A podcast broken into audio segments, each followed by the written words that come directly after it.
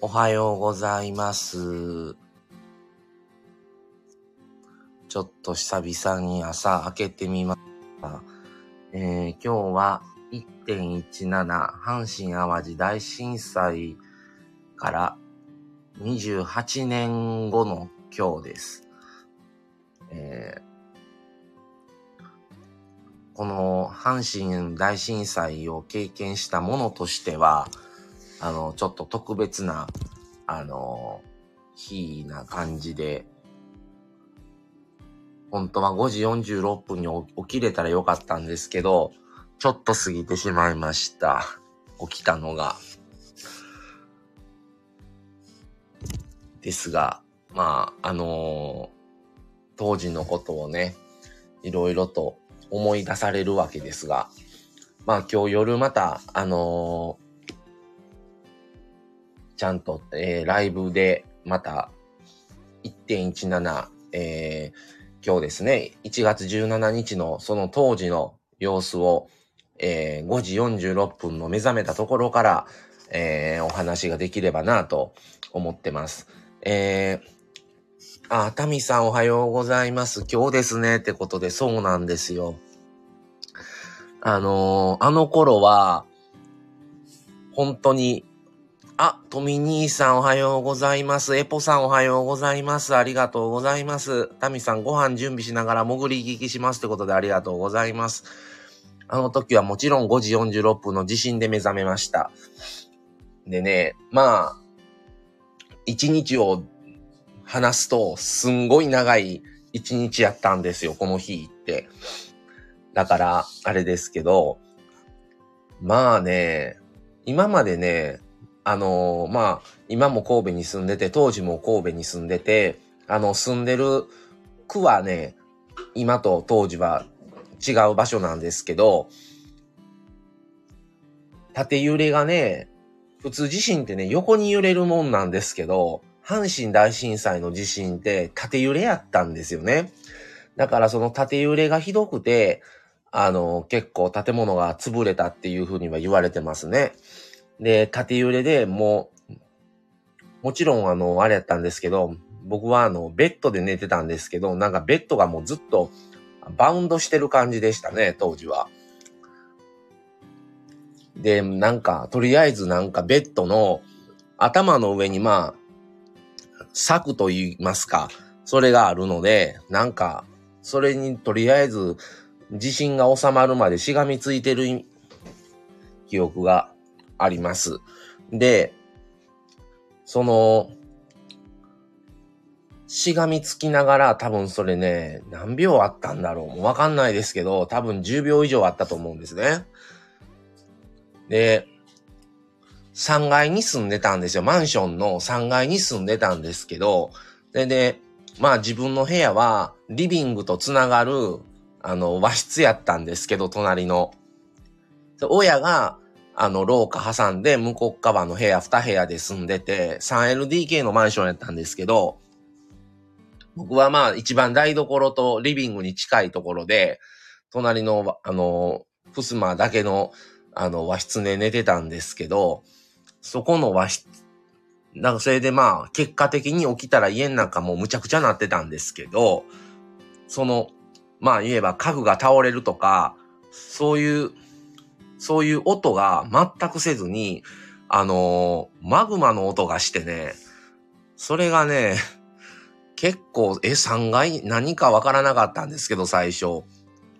あのーまあテレビも当時は今の液晶テレビじゃなくてブラウン管のテレビだから、ブラウン管の29インチのテレビだったんで、結構当時にしては大きい方だったと思うんですけど、それでブラウン管だから今のあのー液晶テレビよりももっと重いのに、テレビまあうち飛んでたんですけど、えー何メーター ?3 メーターぐらいは飛んでたんですけど、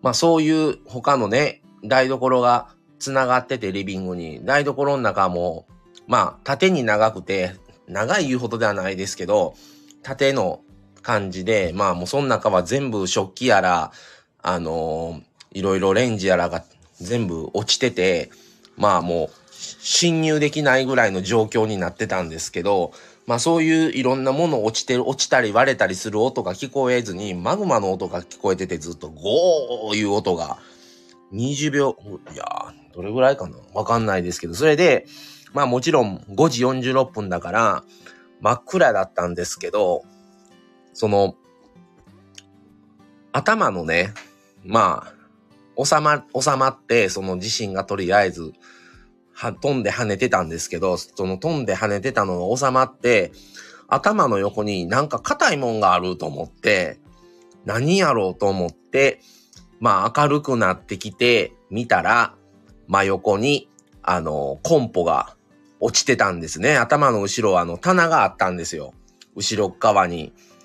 その、それで、当時のコンポって、僕持ってたコンポが、そのラジカセじゃなくて、スピーカー、スピーカーが2つついてて、っていうか、スピーカーだけで動かせるスピーカーの、と本体というかまあ、当時はカセットと CD が入れるやつの、あの3つが、本体とスピーカー2つが離、離せるやつの後ろのコードで繋がってるあのでかいやつ。それが頭の真横にあって、よう頭に、頭の真上に落ちてこんかったなと思いましたけど、うん。あ、ちょっと読んでいきますね。すいませんね。え近い場所でしたが怖かったですね、ポさん。寝起き何が起こってるかわからないですね。そう、そうでしたね。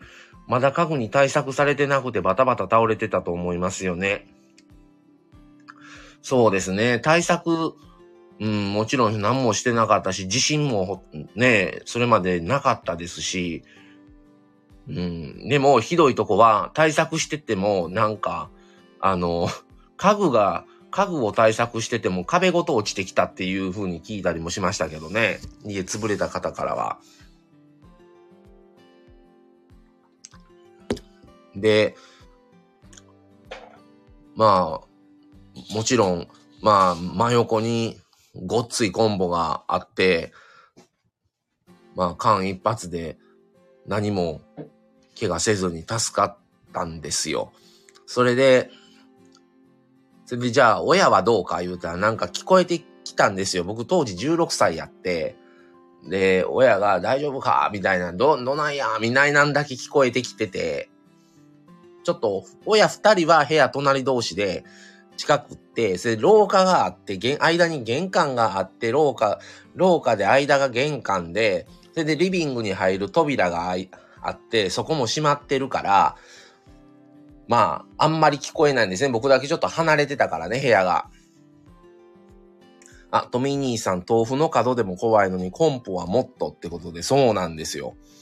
で、まあ、出てきて、まず母親が、まあ僕の様子をね、なんとか起きれて探しに来てくれたんですよ。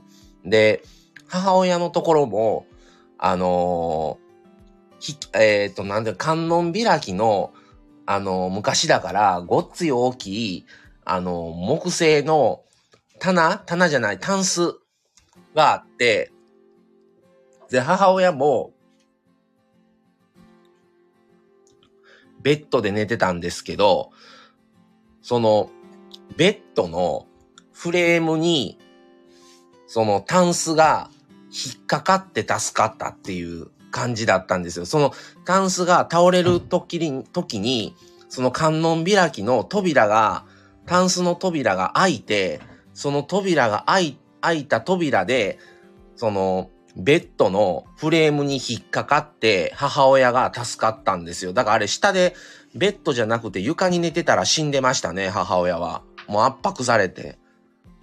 っていう状況を母親も分からずに明るくなってびっくりしてましたけどね。まあだから母親無傷やったんですけど、たまたまこれ、タンス扉落ちる時に扉開いてくれて、それでベッドに引っかかったからは何にもなかったけど、これ死んでたで私って言ってましたね。それで、父親は、まあ、一番奥の部屋で寝てたんですけど、父親自体は、全然、父親も大丈夫やったんですけど、扉が扉にタンスが、扉のとこにタンスが落ちたか何かで、扉が開けれなくって、その廊下側に開けるんじゃなくて、部屋側に開ける扉だったから、中で、あのー、ずっとごそごそしてて、なんか声は聞こえてたけど、あの、親父が出てきたのが1時間、2時間ぐらい経ってからかな？なんかずっと引っかかっ、あの、その扉、タンスで扉が封鎖されてしまって、でも、助け、助けるというか、まあ本人は普通にもうごそごそする声も音も聞こえてるし、声も聞こえてたから、あれだったんですけど、扉があかんもんやから、自分も手伝う言うたって手伝いもできひんし、ゆっくりゆっくりなんか自分で動かしてなんやらして出てきたんが7時半ぐらいやったかな。あ、エポさん、お母様、お父様、無事で何よりですってことでありがとうございます。はい。そうなんですよ。それで、出てきて、それで外見たら明るくなってくるんですよ。7時半だから。で、家の状況言ったらうち 3L、3LDK で、えー、リビングが8畳ぐらいあって、その真横の和室の6畳で僕が自分の部屋やって、それで廊下があって、廊下、廊下に出たすぐに玄関があって、あ、地響さんおはようございます。ちょっと今日は震災記念の日ということで、ちょっと震災、その日の様子をちょっとお話ししてます。で、じ、えー、玄関があって、まっすぐ行くと、ひだ、えー、すぐ右にトイレがあって、左側に洗面所とお風呂があって、で、その奥に、えー、親が寝てる二、えー、それぞれの、それぞれ別で寝てたんですけど、部屋が二部屋あるって感じやったんですけどね。それで、えー、まあ、7時半になって、それでまあ、家の中めちゃくちゃで、テレビが3メーターぐらいブラウン管のテレビが飛んでたんですけど、それで台所の中はもう、もう食器が全部落ちて、それでレンジとか落ちてて、まあ、狭い台所だったんですけど、台所の中はもう入れないみたいな感じで。あ、ドレミさんおはようございます。えー、ジヒビキさん大事な朝ですね。そうですね。エポさん、屋外、屋外、周り見渡した時どうでしたか？外ね、もうサイレンになってましたね、その時は。で、まあ、うち3階だったんで、あのー、周りもマンションとかあったんですけど、パッと見ね、外わからなかったんですよ、そんな被害が。ただ、反対側だから、えー、ベランダがうち西向きの建物だったんですけど、その、ベランダが西向きだったんで分からなかったんですけど、東側、マンションの、東側の建物というか、一軒家が、ずっと同じ一軒家が並んでたんですけど、その一軒家が、まあ、全部同じ方向に斜めに全部倒れて、倒れてるがもう全部斜めになってましたね。で、外は他、ベランダから見た限りは、まあ、とりあえず、サイレンか。サイレンとヘリコプターの音がもう鳴り始めてたんかな ?8 時ぐらいは。で、まあ、その、鳴りやまなく、や、鳴りやむことなく一日ずっとやったん、ずっと、まあ、鳴り響いたままになるんですけど、その、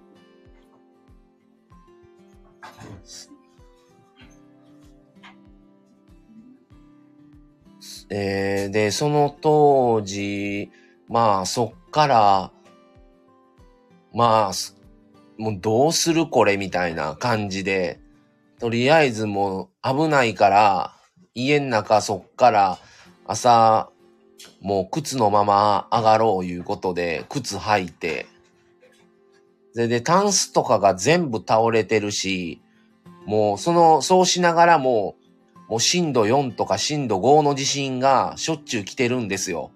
震度7の縦揺れが終わって終わりじゃなくって、もうなんかもう止まってると、まあもちろんね、震度3、4、5なんてしょっちゅう来てたんですけど、もうなんかずっと揺れてる感じでしたね。あの、もう自分自身が。ずっと揺れてる感じで。で、まあ、他の方が、同じマンションの方とか周りの人が、まあ、夕方とかなったら、避難所に行かれるから、どこ行くのか親が聞いてて、で、一個、一番近い小学校行ったら、もう満員だったんですよ。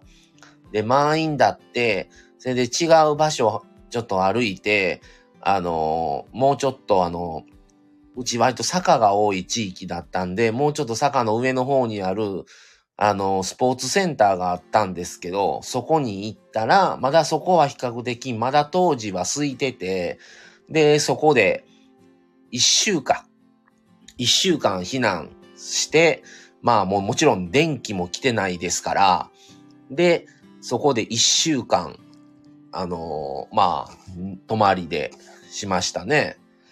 で、まあ、とりあえず避難所に行けば人も多いし、安心だと。で、家の中にいても、もう、また地震しょっちゅう来てるから、もう怖かったんですよね。その家という狭い空間の中にいるのが。それだったら、体育館って屋根も高いし、広いし、で、自分だけじゃなく周りの避難、被災された方が大勢おられるから、人がいるっていうのでの安心感っていうのを、まあ、求め、求めてというか、もう家でもね、もう家の中むちゃくちゃなってますから、もうどうしようもないし、っていう感じでしたね。で、まあ、そっから一週間過ごすわけですけど、で、まあ、家にいても食べるもんもないし、で、まあ僕は一人っ子で、両親とで三人暮らしだったんですけど、震災の日は食べ物が何もなくて、近くの方が、あのー、まあ、えー、あれ、何で炊い、炊い、たまたま、その5時46分までにご飯が炊けてたか何かをおにぎりにして、それを配ってたのを1個もらっただけでしたね、当時は。なんか当時おにぎり1個？その日は。だった気がします。だからほとんど何も食べず1日過ごしたみたいな感じですけど、あ、タミさん大事な話の途中ですが失礼しますってことでありがとうございます。今日夜またね、あの、ライブしますので、あの、ぜひ、もしよろしければお越しください。ありがとうございました。うん。で、新、その日はおにぎり1個でしたけど、もうなんか、もう、麻痺してるから、お腹も空かないし、なんかもう、もうわけわからんし、みたいな感じでしたね。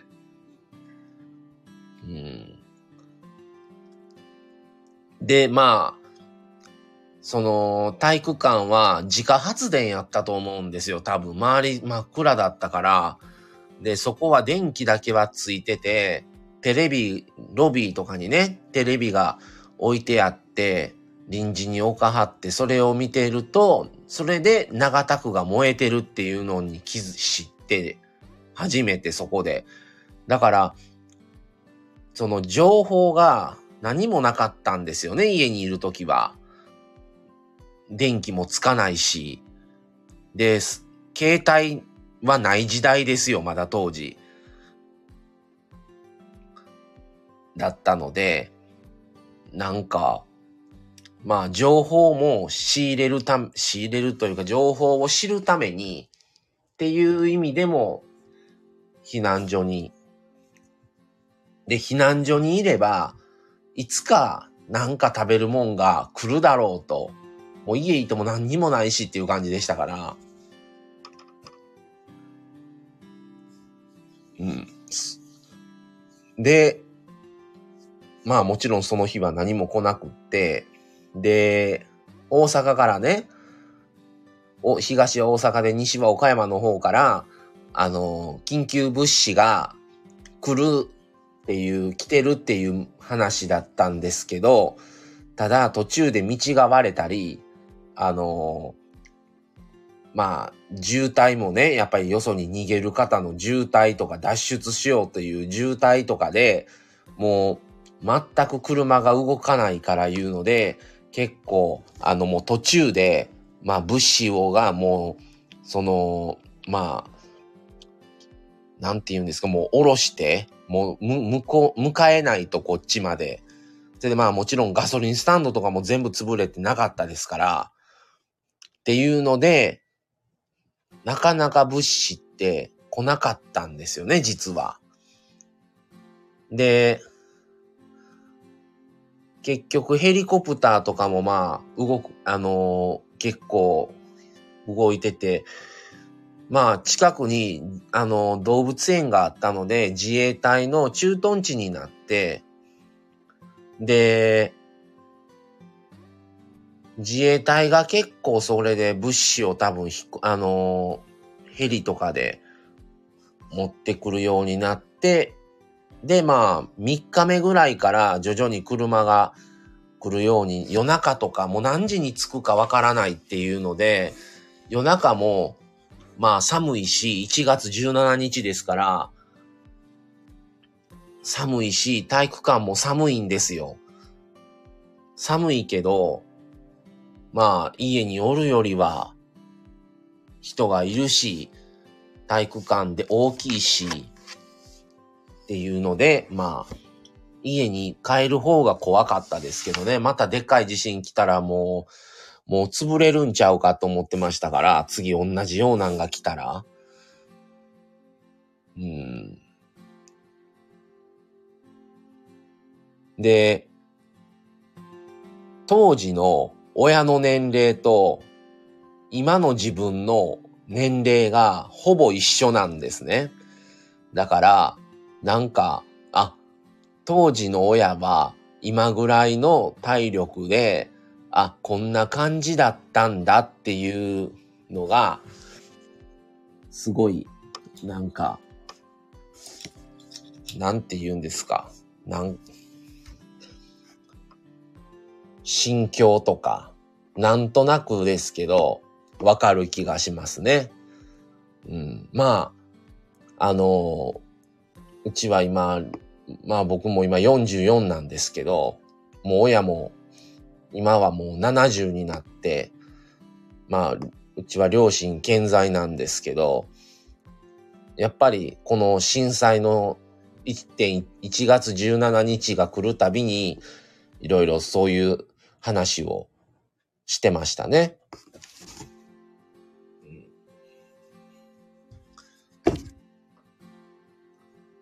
まあこれをいかにもう28年も経ってるので、知らない方、若、若い方は皆さん知らないんですよね。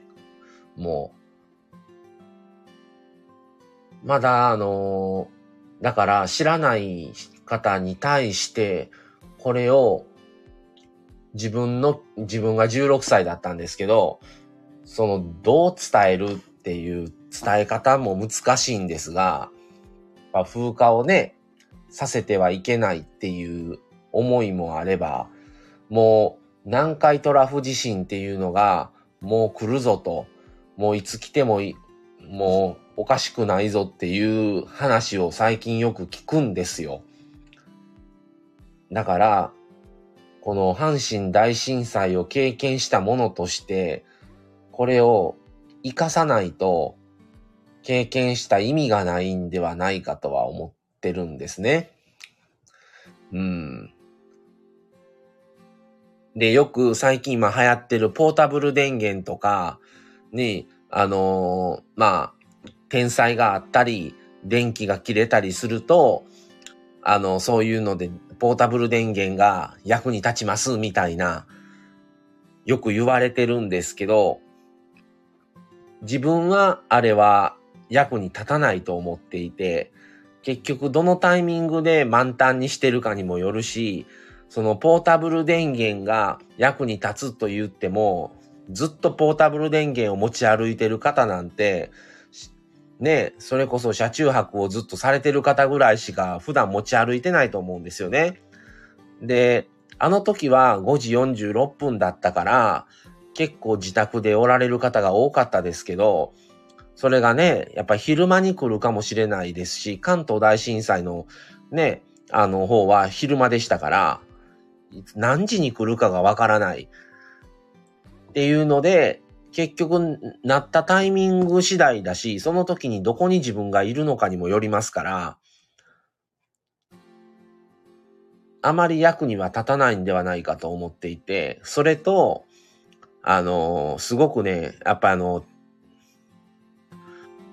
避難所にって思ったんですけど、その、今、今のそのポータブル電源があると役に立ちますっていうことと、当時の避難所の状況を考えたときに、あの、その、当てはめたときに、まあ我が家は、家自体は半壊だったんですよ。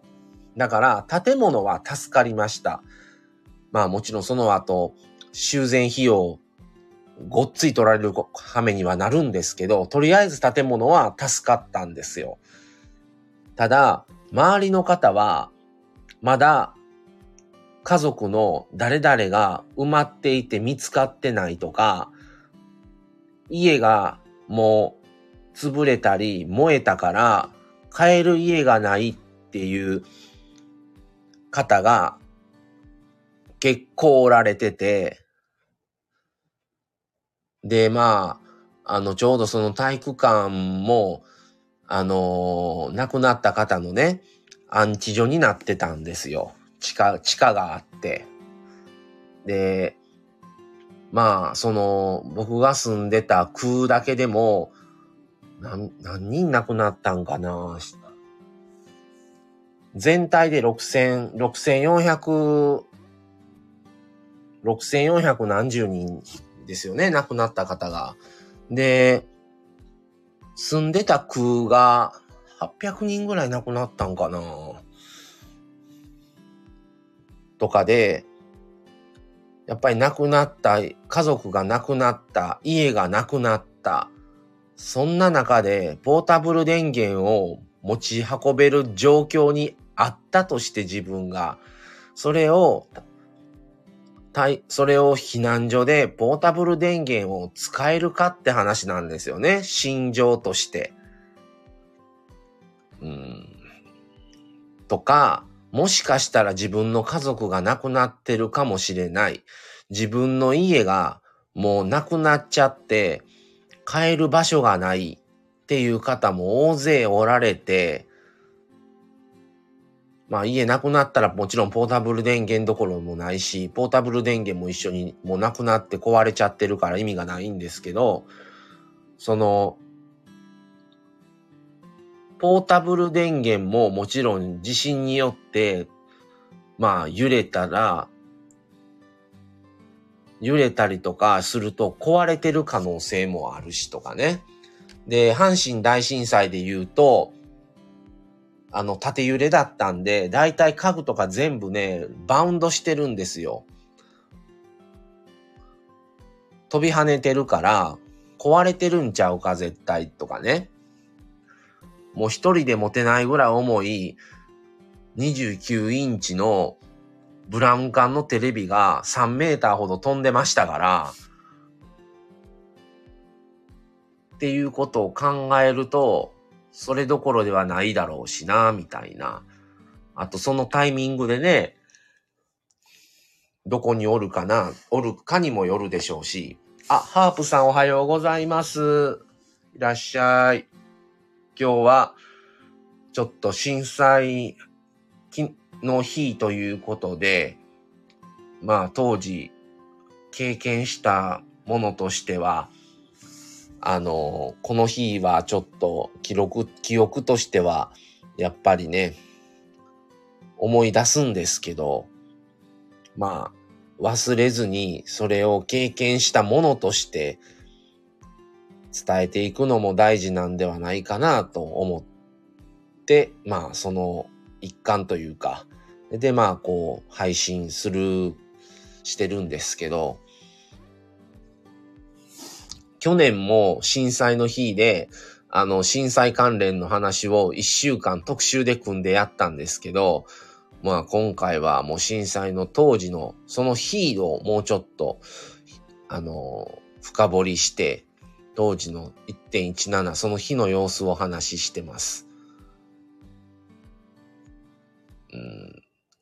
だから、ポータブル電源って、ちょっと、よう使わんな、あの状況のあの雰囲気の中でっていう感じですね。皆さんが全員使ってたら使えますけど、自分だけっていうわけにはいかないなっていうふうには思いましたし、もし逆だったらいい気はしないですね、やっぱり。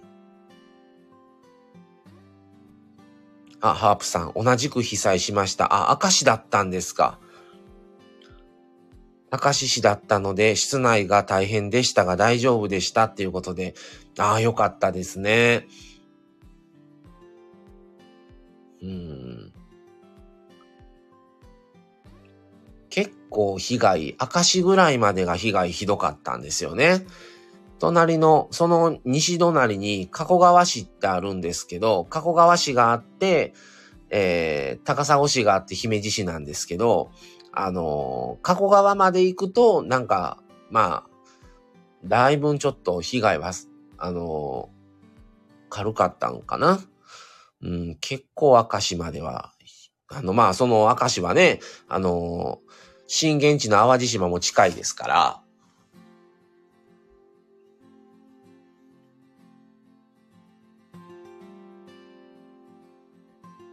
川を越えるごとに被災がひどくなってましたね。あそうなんですね。もう全然地元から一週間出てなかったんでね。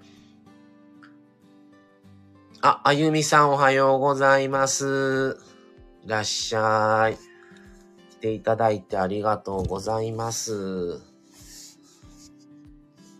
今日は震災の話をちょっとしています。うん。そうでしたね。それで、当時もね、なんか、天気はまあ晴れたんですよ。なんかでも、今より寒かった気がしますね。うん。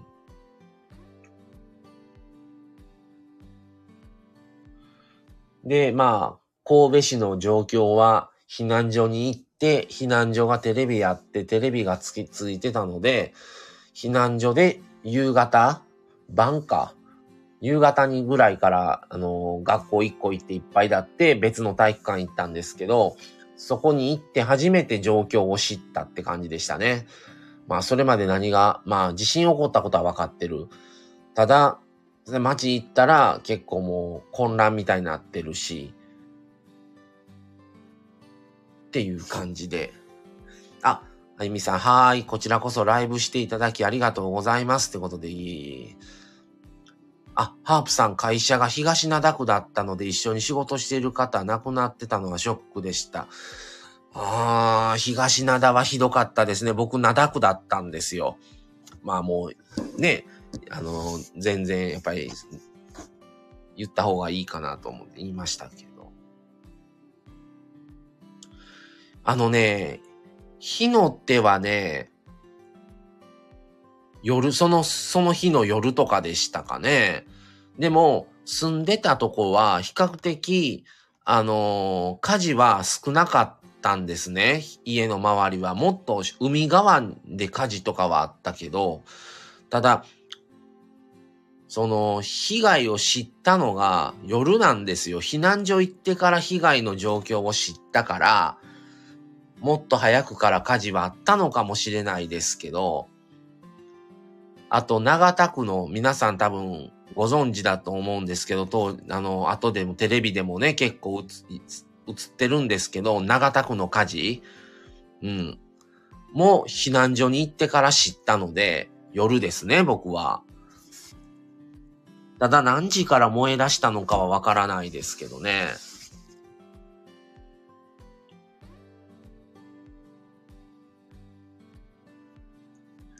電車が、ハープさん、電車が動き出して、長田区の周り見たときはショックでしたね。ああ、もう電車動いたんだいぶ後ですね。確かね、神戸まで動い、西側と東側から、なんか少しずつ電車が JR とかが動いて、まあもう17日の日はもう完全に止まってて、で、その次どこまで？西明石ぐらいまでですか？東は西宮ぐらいまでかな？うん。だから、電車は動いてきたのもっともっと後ですよね。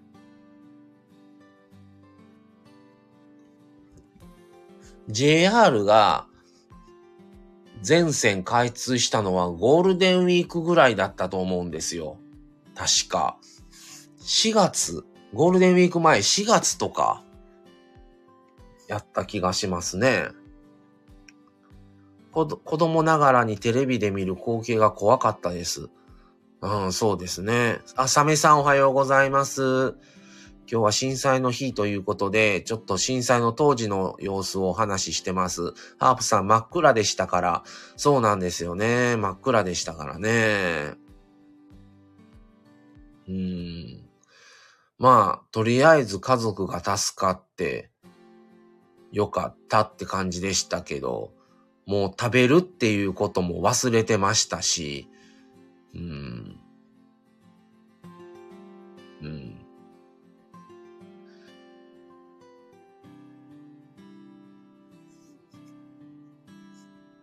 で、避難所に一週間いる間何してたかというと、明るくなって、昼間に家帰って、片付けして、暗くなる前にまた避難所に戻るっていう生活をしてましたね。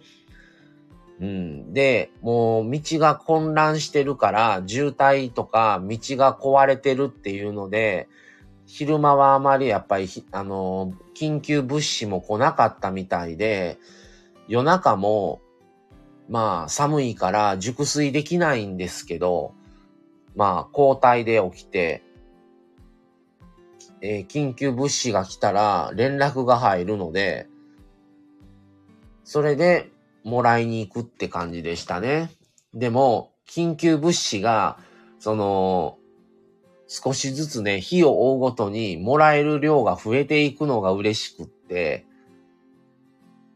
うん。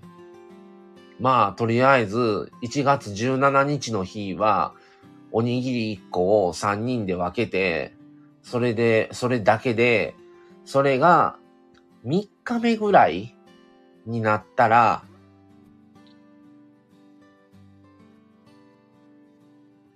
うーん、1人1個になったんかな？とか、まだまだ西と東から物資が入ってこれたのは幸いだったのかな。あのね、神戸市にはね、3日目ぐらいなんですよ。確か物資が来たのが。だから、それこそ、西は明石ぐらい、東は西宮とか芦屋ぐらいまでは物資が来てたけど、そっからが、もう、なかなか入れずに、結構そこでもう物資を下ろしてたっていう話は聞きましたね。うん。で、3日目ぐらいから、ちょっと来て、結構ね、晩遅いとか、真夜中に緊急物資が来たとか、来たりとか、そんなんでしたね。でも、自分だけじゃなくて、皆さんそうだから乗り越えれたっていうのはありますね。自分だけだったらもう気狂いそうになりますけど、皆さんもっとひどい方、家族亡くなってる方、さっきも言いましたけど、家亡くなってる方とかも多かったので、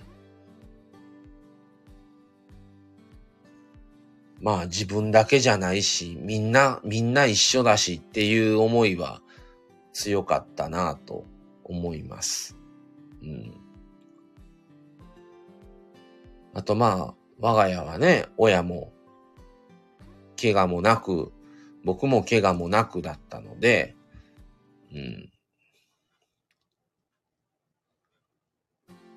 で、一週間いて、全然目処が立たなくって、で、電気もまだ来てなかったので、で、電気も、あの、関西電力だったんですけど、電気も被害が少ないところから、あの、工事をして開通するようにっていう順序でやってたみたいなので、で、なかなか我が家のとこに電気つかなくって、結果的に電気ついた2週間後なんですけど、電気が、まあ1週間ほど、6日間か避難所にいても、まだ家に電気が来ないし、で、まあ、1年前の去年のあの配信でお話ししてるんですけど、滋賀の方に行ったんですね、車で。で、まあ、車もたまたま無傷で、マンションの下に止めてたんですけど、あの、ガラス割れた、あの、物が落ちてね、ガラスが割れた車とか、屋根が、屋根に物が落ちて屋根が凹んでる車とかありましたけど、家の車は無事だって、それたまたまガソリンも、満、満タンとは言わんでも結構入ってる状態で、まあもちろん周りのね、スタンドも空いてませんから、スタンド自体がもう潰れてて、だったので、それで、夕方の6時に着い、あの、6時ぐらいに家出て、暗くなるまでね、家しゅ、あの、また整理してましたから、夕方行って、滋賀県なんですけど、京都寄りなんですけど、着いたのが次の日の朝でしたね。だから、あの、こっちのと、あの、地理をご存知の方はわかるんです、わかると思うんですけど、灘区から西宮って多分20キロぐらいに、だと思うんですね。20キロもないかな ?15 キロぐらいかな西宮に着いたのが、あの、次の日の3時とか4時、3時ぐらいか、でしたね。あ、むいさんおはようございます。いらっしゃい。阪神大震災から28年にもなるんですね。ってことで、そうなんですよね。あっという間でしたね。あ、むいさんは小学校6年生だったんですか。当時、むいさんは、あのー、むいさんもね、関西の方なんで、むいさんはどちらにおられました？まあ、もし、あの、言える範囲で構いませんが、僕はちょうどミーさんは垂水区、僕灘区だったんですけど、当時は。あのー、垂水もね、垂水は行ってないのでちょっと状況はわかんないですけど、まあ結構屋根の、屋根のね、瓦がもちろん全部落ちて、ブルー、ブルーシートを貼ってる家はめちゃくちゃ多い印象でしたね。うん長田区から東灘区がすごかったですもんね。なんかね、聞いた話によると、垂水区と隣の須磨区はなんか地盤が硬いから、結局、その、淡路島の北団町が震源地なんですけど、そこで震源地からの、その、まあ、その、なんていうか、地震のパワーとかが全部、長田から芦屋ぐらいにかけて、そっちに全部行ったみたいなんは聞きましたね。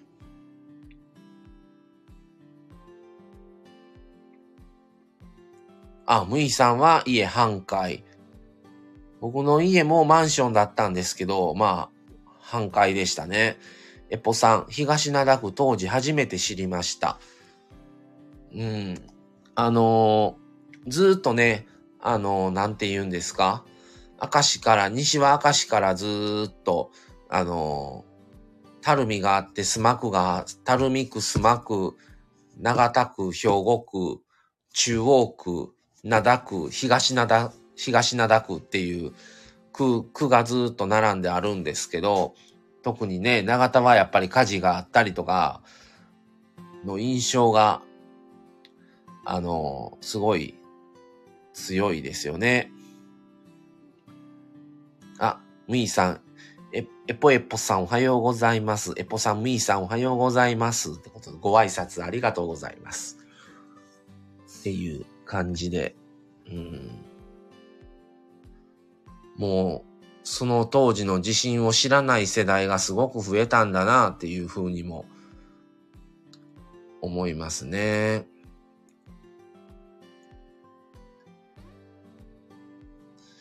今日またちょっと夜にも、あの、話は重複は、重複はすると思うんですけど、今日の夜もまたちょっとこの震災の話をしようかなと思ってます。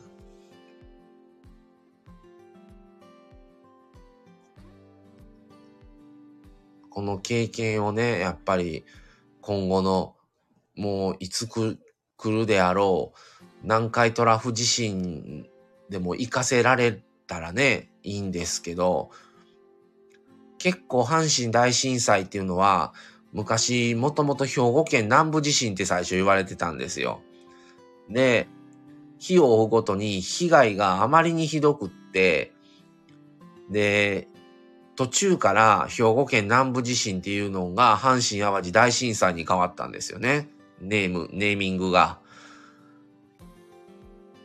で、都市型直下、都市直下型地震が言われて、あのー、まあ、今よりも社会情勢としてはまだ景気が良かったんですよ。当時の方が。今のこの時代よりも。で、バブルはもう95年だから弾けてたんですけど、まだ80年代とか90年ぐらいまであったそのバブルの名残がまだ95年はあって、で、まあ神戸はもう凄まじい被害でしたけど、隣は大阪という大都市があって、まだその先にはもちろん京都もあるわけで、で、こっちは、もちろん姫、姫路とかまで行くと、だいぶ被害少なかったみたいですけど、姫路とか、まあ、西は岡山ですよね。とか、からの応援は、なんか、まだすごくあったと思うんですよね。うん。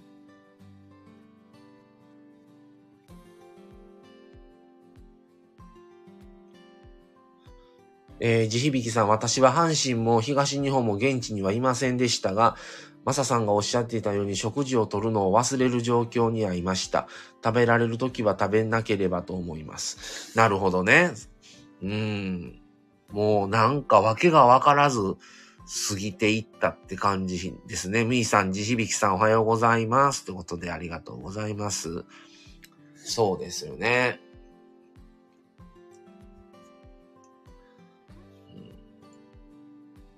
だから、結果的に、一週間後、まあ、電、家の電気がつくまで、もう滋賀に行こうかってことで、滋賀に行って、まあもちろんもう電話、ライフラインが全くダメで、もちろん当時携帯なんてものもないですし、あのー、なかなか避難所にね、臨時であのー、公衆電話を数台設置されたんですけど、まあ、回線が繋がらないっていう感じで、連絡が、なんか陸の孤島みたいな感じでしたけど、あ、ムイさん、プロパンガスが使えるのがとてもありがたいことでした。ああ、あっちはまだその時代はプロパンが結構あったんですかね、明石の方は。エポさんじ響さんおはようございます。ご飯を食べましょう。えー、ミーさんおはようございます。エポさんご飯食べましょう。ということで、ありがとうございます。そうでしたね。今日はまたちょっと震災関連のテレビがあったりとか、あのー、また東遊園地言うて三宮にある神戸の市役所の南側に大きい公園があるんですけども、そこでまた、あの、竹のね、灯籠で、その、光をつけて、そういう催しというか、その、イベントがあると思うんですけど、今日も。何回か行ったことはあるんですけど、本当はね、行って地震の時間に合わせて黙祷ができればいいんですけど、なかなか、その震災20年目の時は、あの、その5時46分に、の、その、時間に間に合うように臨時列車が走ってましたね。4時台とかに。今はもうなんかそれないですけど、もしかしたらまたあと2年経ったら30年目になるので、30年目の時はもしかしたらそうなるのかもわかんないですけどね。あ、サメさん。父方の親戚は西宮とか大阪市内が多いけど、当時はどうしても休めなくていけませんでした。はいはい。そうですね。西宮とかもね、結構、ひどかったんですよね。それでまあ、ね、避難所行ってニュース見てたら、まあ皆さん結構見てられたんで、見ておられたんですけど、電車のね、線路がもう波打ってたり、こう、電駅が、駅とかもそうですけど、その高架がね、落ちてたりとか、すごかったんですよね。で、電車ももちろん当分来るあれもないし、結構もう歩いて西宮まで行かれたり、西はね、それこそ明石までぐらいやったかな、最初電車が。だからそこまで歩いて行ったりとか、あと JR が、あのー、大阪ぐらいまでだったんですけど、日本海側を通って回るルートいうのができて、姫路までね、行くのに、姫路と大阪を日本海側抜けて、日本海側の方から回っていくみたいな電車が走ってっていう話は聞きましたね。あ、ムイさん、サメ肌の店員さんおはようございます。ということでご挨拶ありがとうございます。サメさんも、ムイさんおはようございます。ということでありがとうございます。うん、とか、船で、船で姫路まで行くとか、船で大阪に行くやつができて、もうそれで行かれる方とか、もおられましたね。それも今ニュースで知ったんですけど、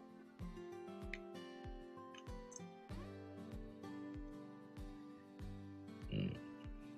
あともう、まあもう28年経ってますから、あれですけど、あのー、もうね、ずっと僕はあのー、なんていうんですか、救急車とかのサイレンが、ちょっとね、もうサイレン聞くとね、当時に、当時を思い出してね、すごい嫌な時期がずっと続いてましたね。もうなんかずっと鳴ってるみたいになってしまって。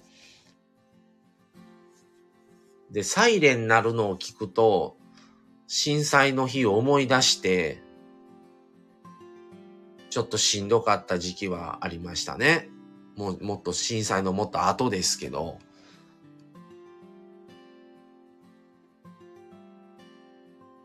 まあでもね、皆さんそれぞれいろんなこと経験されて、いろんな思いがあって、今もサイレン聞くの辛いですか？まあもう、うん、まあ、辛くないと言ったらあれですけど、まあ、だいぶそ、そこまでは思わなくなりましたよね。もうなんか当時は新、あの、その、本当にサイレン聞くと、その日にフラッシュバックするみたいな感じになってましたからね。で、なってない時もずっと納豆みたいな感じでしたからね。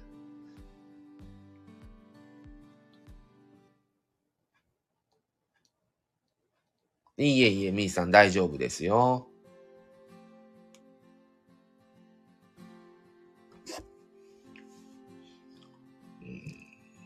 まあ、いい経験、いい経験と言ったら言い方があれですけど、すごい経験をさしてもらったなっていう感じですね。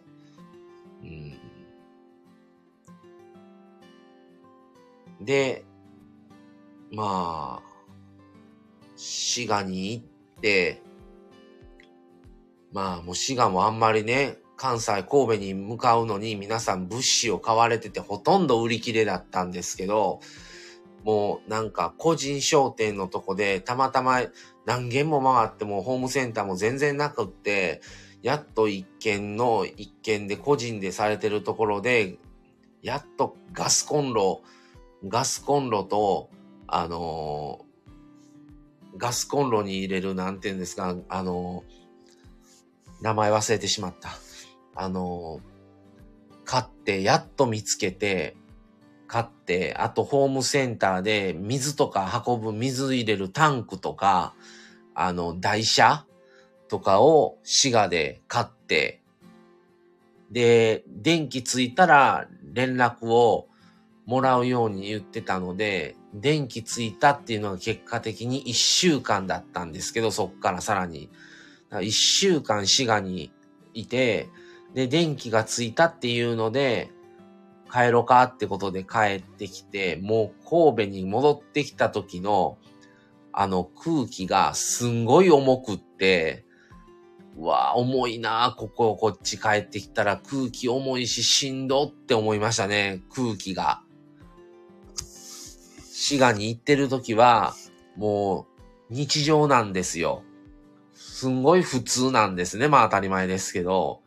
で、もちろん車で行ってますから、買い物にとか、いろいろ、まあ、走、親とね、こう、いろんな店回って探したりとかしてたから、まあもちろんね、滋賀に神戸ナンバーの車が走ってるわけですよ。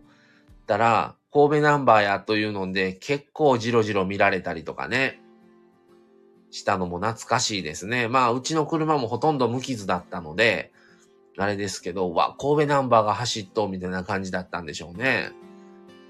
うん、あ、見られてるな、今っていうのは、結構視線は感じてましたよね。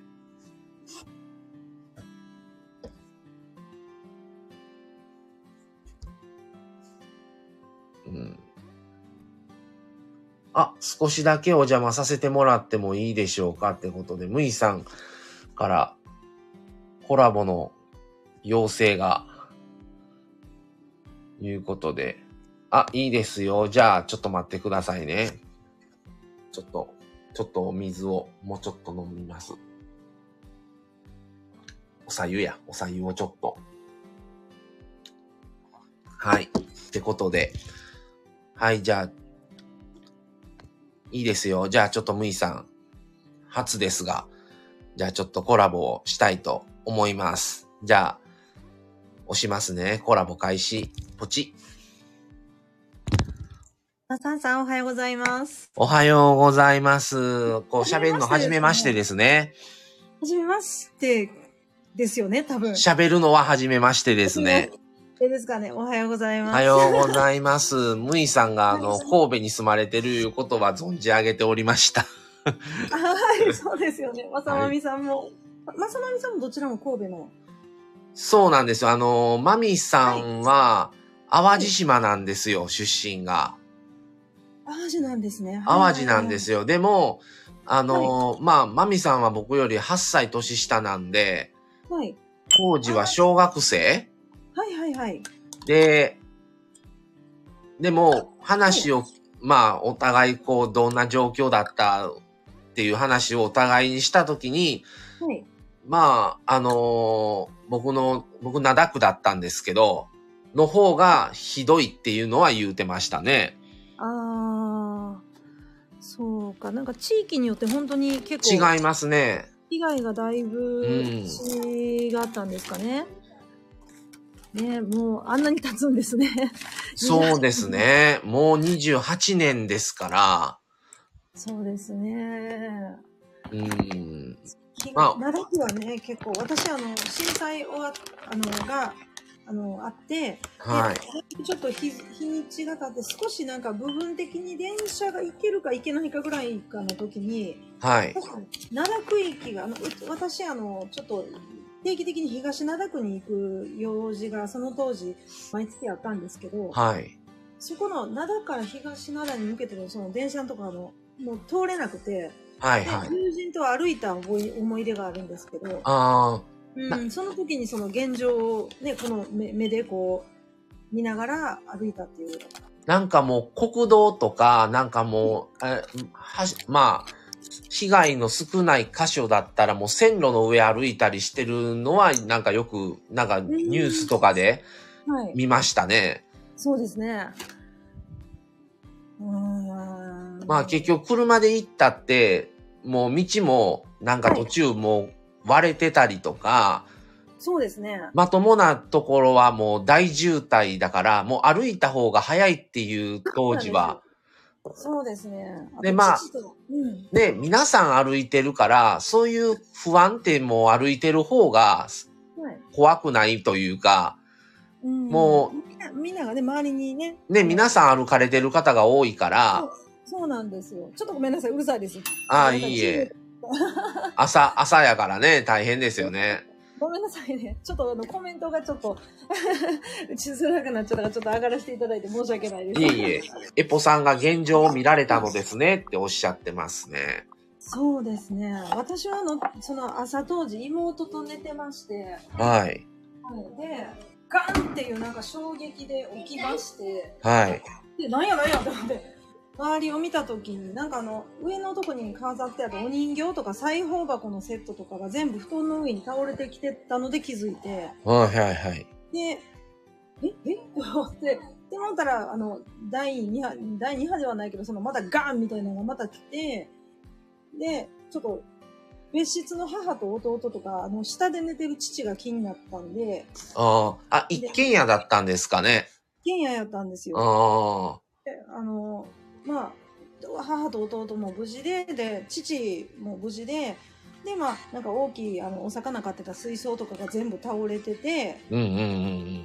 玄関が水とガラスだらけやはいはこれは、近所さんとかどうなんだろうって、外に出た時、隣のおじちゃんが、水が止まるぞみたいな感じで叫んではったんですよ。水が止まるって言って、なんか出しとけみたいな。あ、はで、ええええと思って、わけがわからんまま、そのガーってその風呂の蛇口とかガーってこう開けて、とりあえず溜めれるもんに溜めてたんです。それじゃ案の定やっぱ水が止まって、あ、はあ、はあ。そうそうそうそうそう。そうなんですね。まあ、ええうちはね、あの、プロパンやったんで、年がせやなかったんで、あ使えたんで、だからとりあえずその、ちょっとほら、お湯、あの時寒、寒いね、時でしたから、その、ガス使えるところとか、近所さんにちょっとあのね、お湯じゃないけど、あ、うんうんうん。声かけたりして、で、まあ、その後近くの友達が大丈夫か言うて来て、幼馴染が来てくれて、うんうんなんかあの、その、物品っていうかね、おか買い物って、買い物というものが機能してるかわかんないですけど、うんうん。とりあえずなんか手に入れに行かなあかんな、みたいな感じで、そのコープさんに行ったんですよ。はいはい。ちょっと歩いたところに、ほいじゃコープさんも大行列で、一応店をやってたのはやってたんですよ。ええそう。でもみんなとりあえずもう目に留まる物物資的なものをもう手当たり次第、レジ並びながらでも取ってて、もう私らがいた頃は結構遅かったんですね。ええ なんか焼きそばとかもわけわかんないですけど、とりあえずなんか食べ物と名の付くものはもう私もとりあえず、その、一応棚にちょろっとあるのだけ取ってって、もうほんで、コープさんがその空っぽになってしまって、で、まあ、母にこんだけしか買えんかったわ、言うて、帰ってきた当日っていうのは覚えてますね。へーでブロック塀も倒れてたの。半階やったんで、まあ、瓦とかも全部、ね、もう下に落ちてて。なんか、夕方、夕方避難所行くときに、なんかコンビニとかが大行列になってるのは見ましたね。でもその大行列にはなってるけども、結構その、コンビニってマンションの1階にあったりとかが多かったんで、ああ、なるほど。それでマンションの1階ね、コンビニってやっぱり柱がないし、すごいガラス張りだ、そうですね。からすごい強度が弱くって、結構ね、あーもう1階が全部潰れてるとことか多かったんですよ。ああ、なるほど。だから、まあ言うたら店内にあるものってもちろんそのまんま状態だからあると思うんですけど、並んでてもこんなん、家、建物が潰れてんのにどうするつもりなんやろうと思いながら見見た記憶はありますね。僕らはもう全然もうそんな、並んでるとかいうこともしなかったんですから、もうなんか。ね、どうしてええかわからんって感じでしたね。そうなんですよ。な、何からどうしたらいいのやら、さっぱりわからなくて。うん。それで、結局、多分、震災に遭われてる方より、震災には遭われずに、テレビとか、その情報がある方の方が、多分状況分かってたと思うんですよ。ああ、なるほど。そうですね。何もないから、電気がないから、はい。もちろんテレビ見れないし、テレビまあもう飛んじゃってるから、テレビももちろんもう壊れてる状況ですけど、はい。で、今みたいにね、そのスマホやら、携帯電話があったわけでもないし、あれですしね。情報が入ってこなかったですうん、だから何もないし、どうなってんのっていう感じでしたね。何がどないなってんのみたいな。そう、そうだよ。これは何だろうって思いながらこう。そう、親はね、なんか最初爆弾が落ちたんかって思ったって言ってましたね、最初。なるほど。で、でもそうですね。表現的には近いかもですね。あの、うんガンっていう最初の衝撃が結構もうそんな感じなはい。そうですね。で、あの、うち、こっちは、あの、パルミクの方は、はい。まあ、そこまでで電気もまあまあ何何日かやったかななんかかかかかったはかかったけどどっかで復旧したんですよそんなにあの他の来るほどでその時にあの長田とかの,、ま、あの方があのほら上でヘリコプターからねはいはいはい。撮影してる映像が見た時に愕然として火事とかがもう火災が発生しまくってそうですね。驚いて、っていうのはお覚えてます。あの、父の会社があったところだったんで、だからもうもちろん全開やったんですけども。はい。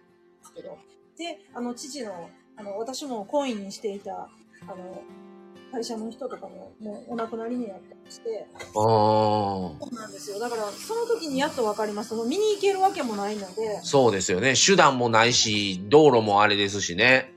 そのヘリコプターからの映像を見て、え、これ長田区とか、灘区とかうん。で、見てで父はもうほんまにちょっと呆然としてましたね。うん、なんかどう、どうなっていくんやろ、これっていうふうに親はよく言ってましたね。そうですね。うんもうほんほんとそうですよね。どうな、どうなるんだろう、これって。この先どう、どうっていうかまあ、今日どうしていくんこれみたいなね。この後どう、どうしてったらええんっていう感じで、もうなんかどうしていいかわからず、とりあえず家にいるのも怖かったんですよ。もうしょっちゅう、もういちいち多分全部、情報としては流れてないと思うんですけども、なんかしょっちゅう地震揺れてたじゃないですか、余震が。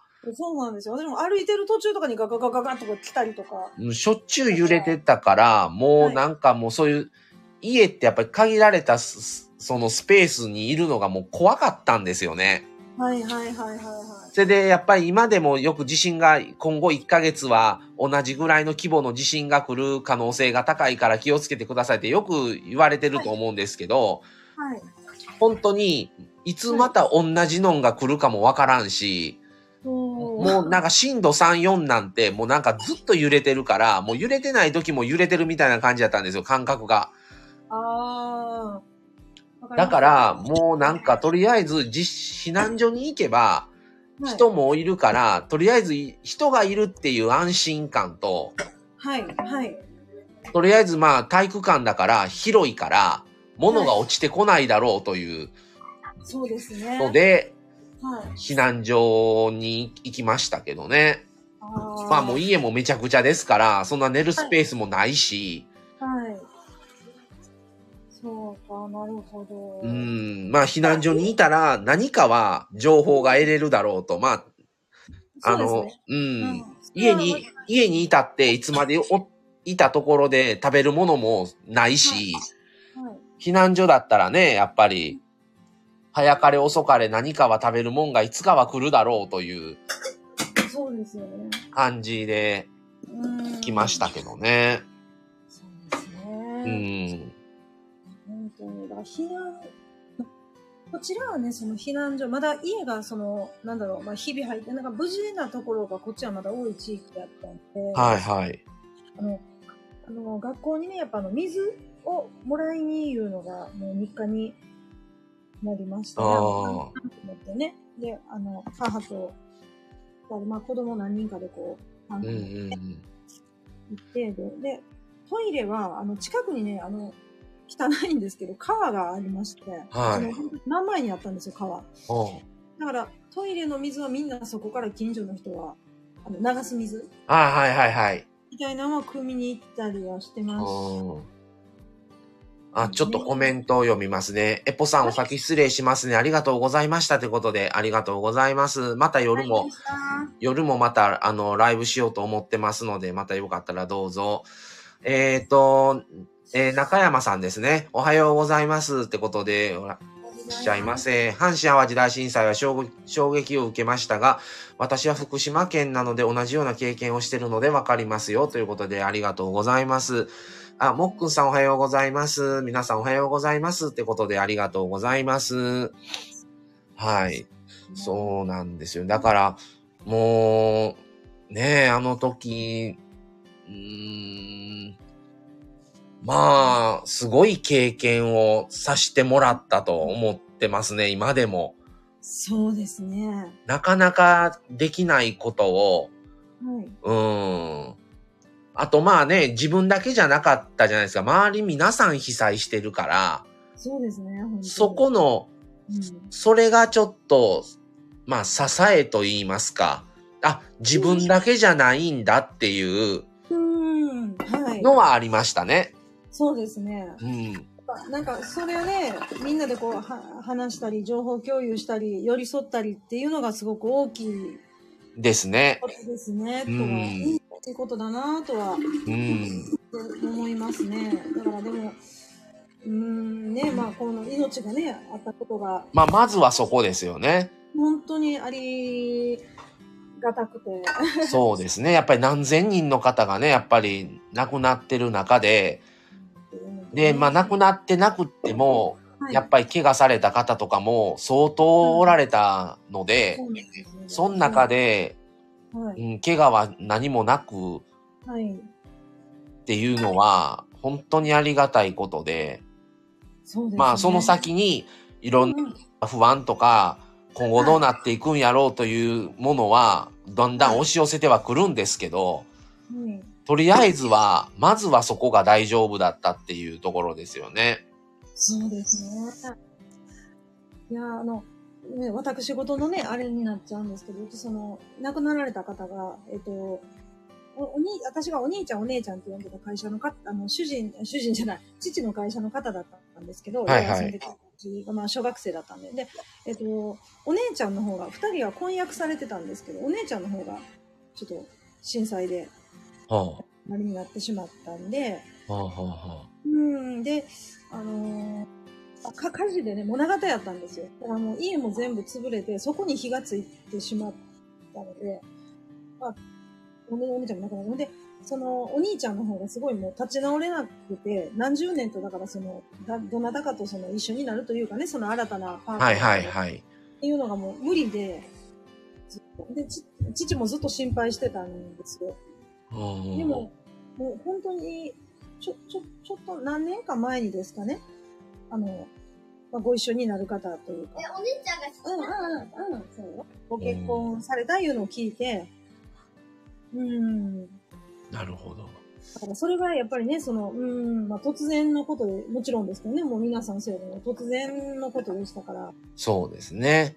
うん。で、まあまあ、父は、まあ、いや、ごつ時間はね、まあもちろん、その、まあそんな、そんなすぐ傷が癒えるわけはないやろうけど、うんとりあえずその一緒に支えてくれる人が見つかってよかったわ、みたいな話をちょっと父とうんうんしたり、もうね、私ももう特に大きくなって、そうそう、私も家庭を持ってっていう年にはなったんですけど、うん。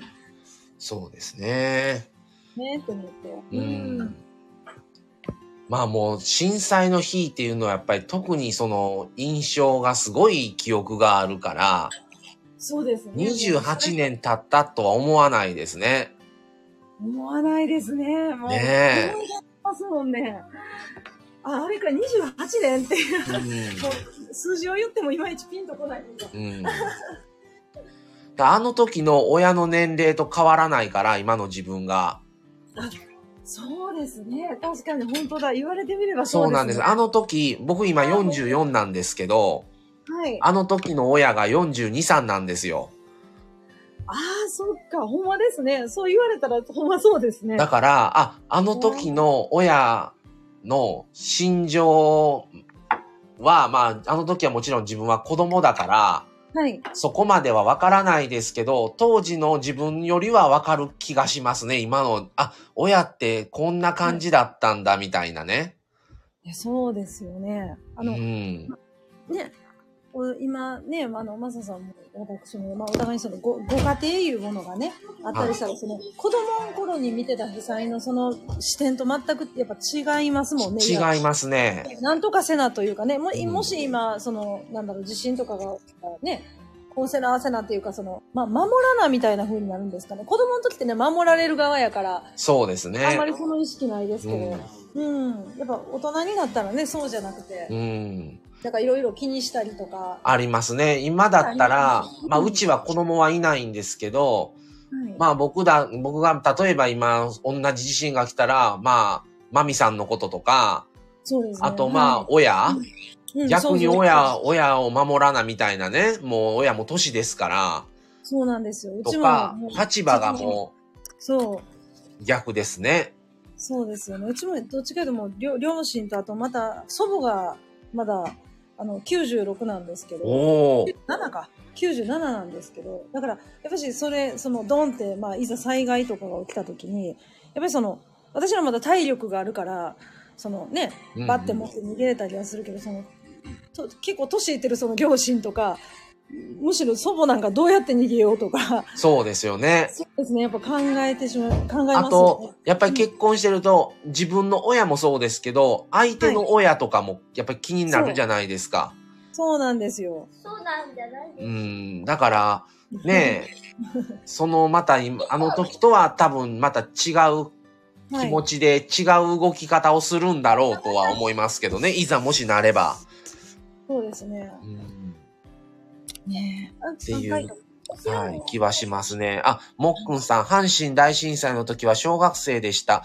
寝てたので気づかず、でも親には大きな地震があったと聞き、お辛い思いを今は、えーしてます。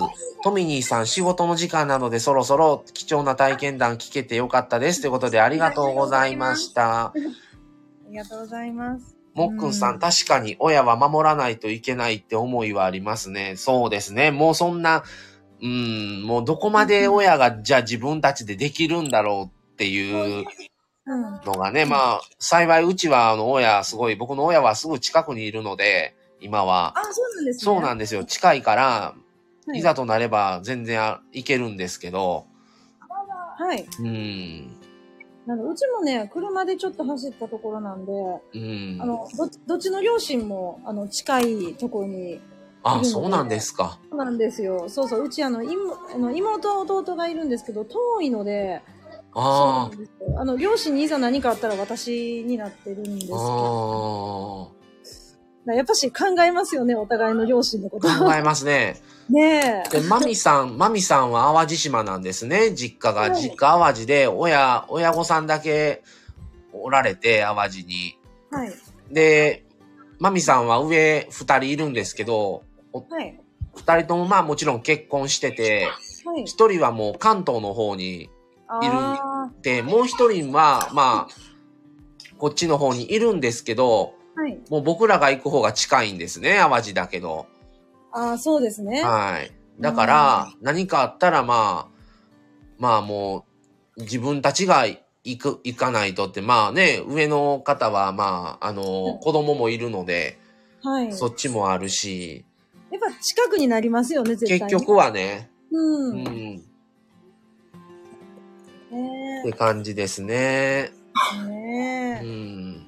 さ最初あの、上がる前にね、マサさんからそのね、み兵兵庫南部地震とか、あと、なんか知らなかったことたくさん聞けたんで。ああ、あ最初そうでしたね。初なんかその、震災のことを鮮明に覚えてて、はい。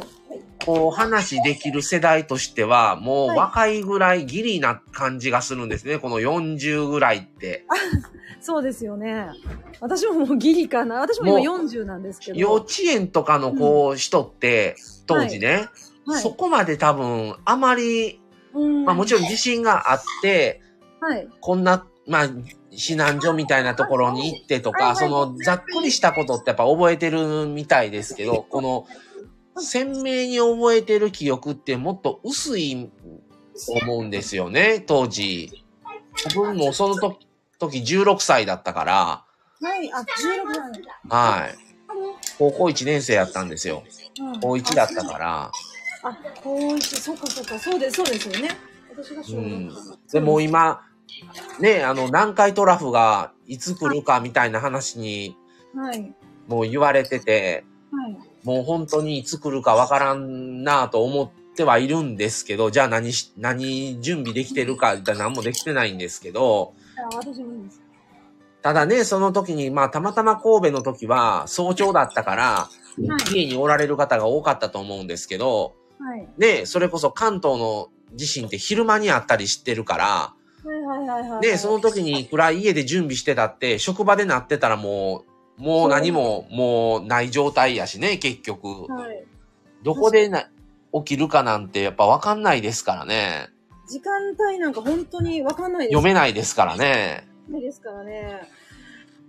いやー、でもそう、家に一応その、食料とか水とか的なのは置いてはいるんですけれど、うんでもそうなると本当にマスターさんがおっしゃる通り、その外に行ってたら、どう取りに行こうみたいな。ね昼間なんかやっぱり基本働かれてる方多いから、家にいないじゃないですか。うちも二人とも働いてるからいないから、はい。どう、ねえ、そんなん、じゃあ、例えば職場で被災して、家に帰ってこれるんだろうかって話にもなってきますしね。そうだ、汚いマスク洗濯の方置いとって。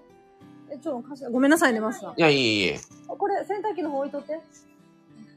すいません。よいしょ。そうですね。うち、どっちか言うと、まあ、もし日中に、その、例えば、地震が来たとしたら、はい。入居者様の方の、まず、安全を確保するになる方向になるのかなとは。そうですよね。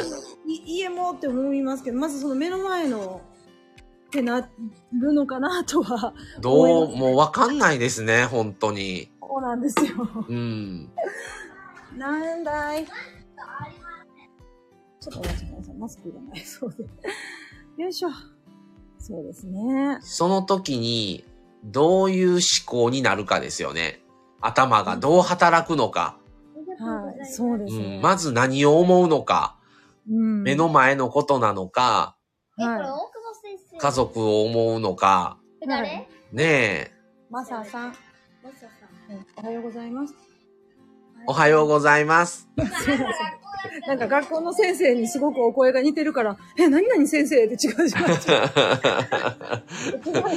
う。違う。残念ながら学校の先生ではないですよ。朝からの学校の先生と話してる。うん音楽 OK よ。うん。そうですね。だから本当にマサさんがさっきおっしゃる通りね、もうほんまに震災を説明できる年齢ギリというか、なんかもう40前後ぐらいの方が一番その震災を経験してて鮮明に覚えてる世代ギリなんちゃうかなと。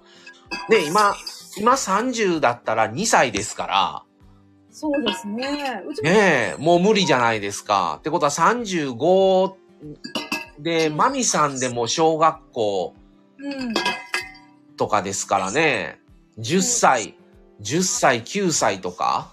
はいはいはい。もうギリ、うん、妹が私4つ下なんですけど、はい。そう、まあ、覚えてはいるけども、なんか、何が何だかわからんかったみたいな。そうですよね。ただ、やっぱすごい怖かったのは、怖かった衝撃だけはすごい覚えてる。ああ。ドンの時の。そう、子供の時のよ、4つって大きいですよね。いいですね。今の4つって別になんですけどね。今のまあ4つはもうなんか同世代って感じするじゃないですか。そうなんですよ。でもあの頃の 4, 4歳差わあ、大きいですよ。だってもう小学校と幼稚園ですよね。そうですね。だからもう、僕がやる。なんか、あ、やってくれる？なんか、水をなんとなく汲みに行ってるなーみたいな。ああ、もうね、しょっちゅう汲みに行きましたからね、水。ねうえ。とりん。あえず水。ありがたかったですけどね、その来てくれることがね、水が。そうですね。あの、全国からのね、いろんな給水車とか、自衛隊もそうですけど、はい。とか、ゴゴミ収集車でも、なんか東京のゴミ収集車とかも見ましたもああ、ほんまですか。東京のゴん。とか、関東とか知らい。ない都市の救、あの、ゴミ収集車とか、うんあの、救急車でも、はい。なんかどこの救急車みたいなんとかね、もうなあ、何々市って書いてるじゃないですか、救急車って。はい。書いてますね。がもう、それこそもう関東の方のとか、え九州、九州の方のとか、だから結構いろんなところからね、なんかそういうのとかが来てたと思うんですよ。ああ、そうなんですね。でもそこまでごめんなさい、うるさいね。生活音が。そ、そこまで詳しくはね、見れてないから、そうやったんです。忘れ物ないと思うよ。大丈夫だと思うよ。そうあ、今、ひ神戸東遊園地の中継が NHK かな、これ。ああ、そうなんですね。うん。東遊園地ってどこなんだろう。あ、たやっぱ竹筒のやつやってますね。ああ、そうですね。うん。ああ。とかいろいろまあ話し出すといろいろ話しながらまた思い出すことが出てきますね。ですね。うん。いや、でも、あ、あの、すみません。あの、急に上がらせてもらってありがとうござあ、いました。いえいえ、ありがとうございました。また夜やりますから、もしよろしければ聞きに来てください。はい。すみ、すみません。朝のいそお忙しい時いに。えいえ、僕ら全然、みーさんこそ、なんかもう子供たち大変そうなのにありがとうございました。とんでもないです。いろいろ、あの、私も本当に今、こんなに年数経って初めて聞けたこともたくさんあったいので、えいありがとうございえいえあ、本当にありがとうございます。アーカイブ聞かせていただきます。ありがとうございます。はい、ありがとうございます。失礼します。ありがとうございました。失礼します。ありがとうございます。はい。はい。ってことで、あの、むいさんから、あの、上がりますってことで上がっていただいて、いろいろお話しさせていただいて、あ、むいさんありがとうございます。本当にあの、当時経験したもの同士でこう、話できるっていうのはね、また僕が一方的にだけ話してるのとまた違う感覚も、あの、知ることができたりして、いい、ね、すごい良かったなと思います。はい。